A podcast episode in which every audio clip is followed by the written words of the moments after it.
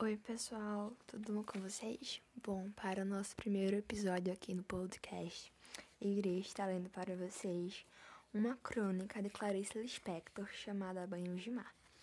Eu espero muito que vocês gostem e vamos lá. Meu pai acreditava que todos os anos se devia fazer uma cura de banhos de mar e nunca fui tão feliz quanto naquelas temporadas de banho em Olinda, Recife meu pai também acreditava que o banho de mar salutar era o tomado antes do sol nascer. Como explicar o que eu sentia de presente inaudito em sair de casa de madrugada e pegar o bonde vazio que nos levaria para Olinda, ainda na escuridão? De noite eu ia dormir, mas o coração se mantinha acordado, em expectativa. E de puro alvoroço eu acordava às quatro e pouco da madrugada e despertava o resto da família. Vestíamos depressa e saíamos em jejum, porque meu pai acreditava que assim devia ser, em jejum. Saíamos para uma rua toda escura, recebendo a brisa da pré-madrugada, e esperávamos o bonde, até que lá longe ouvíamos o seu barulho se aproximando. E eu me sentava bem na ponta do banco, e a minha felicidade começava. Atravessar a cidade escura me dava algo que jamais tive de novo no bonde, mesmo o tempo começava a clarear e uma luz trêmula de sol escondido nos banhava e banhava o mundo. Eu olhava tudo. As poucas pessoas na rua, a passagem pelo campo com os bichos de pé. Olhe, um porco de verdade, gritei uma vez. E a frase de deslumbramento ficou sendo uma das brincadeiras de minha família, que de vez em quando me dizia rindo: Olhe, um pouco de verdade um porco de verdade. Passávamos por cavalos belos que esperavam de pé pelo amanhecer.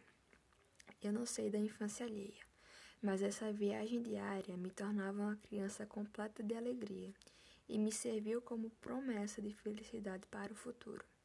Minha capacidade de ser feliz se revelava. Eu me agarrava, dentro de uma infância muito infeliz, a essa ilha encantada que era a viagem diária. No bonde mesmo começava a amanhecer. Meu coração batia forte ao nos aproximarmos de Olinda. Finalmente saltávamos e íamos andando para as cabinas, pisando em terreno já de areia misturada com plantas. Mudávamos de roupa nas cabinas. E nunca um corpo desabrochou como o meu quando eu saía da cabina e sabia o que me esperava. O mar de Olinda era muito perigoso. Davam-se alguns passos em fundo raso e de repente caía-se no fundo de dois metros, calculo. Outras pessoas também acreditavam em tomar banho de mar quando o sol nascia. Haviam salva-vidas que, por uma ninharia de dinheiro, levavam as senhoras para o banho. Abria os dois braços e as senhoras, em cada um dos braços, agarravam-se ao banhista para lutar contra as ondas fortíssimas do mar. O cheiro de mar me invadia e me embriagava. As algas boiavam. Oh, bem sei que não estou transmitindo o que significavam comovida por esses banhos em jejum, com o sol se levantando pálido, pálido ainda no horizonte. Bem sei que estou tão emocionada que não consigo escrever. O mar de Olinda era muito iodado e salgado, e eu fazia o que no futuro sempre iria fazer. Com as mãos em concha, eu as mergulhava nas águas e trazia um pouco do mar até a minha boca. Eu bebia diariamente o mar, de tal modo que queria me unir a ele. Não demorávamos muito, o sol já, já se levantava todo e meu pai tinha que trabalhar cedo. Mudávamos de roupa e a roupa ficava impregnada de sal. Meus cabelos salgados me colavam na cabeça. Então esperávamos, ao vento, a vinda do bonde para Recife. No bonde a brisa ia secando meus cabelos duros de sal. Eu às vezes lambia meu braço para sentir só a grossura de sal e iodo. Chegávamos em casa e só então tomávamos café. E quando eu me lembrava que no dia seguinte o mar se repetiria para mim, eu ficava séria de tanta aventura e aventura.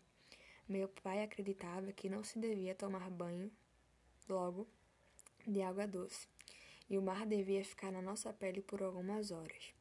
Era contra minha vontade que eu tomava um chuveiro que me deixava límpida e sem o mar. A quem devo pedir que a minha vida se repita a felicidade? Como sentir a frescura da inocência, o sol vermelho se levantar. Nunca mais? Nunca mais. Nunca. Então, pessoal, essa foi o nosso, esse foi o nosso primeiro episódio do podcast Café com Leite e Leitura. Eu espero muito que vocês tenham gostado. E é isso. Até o próximo.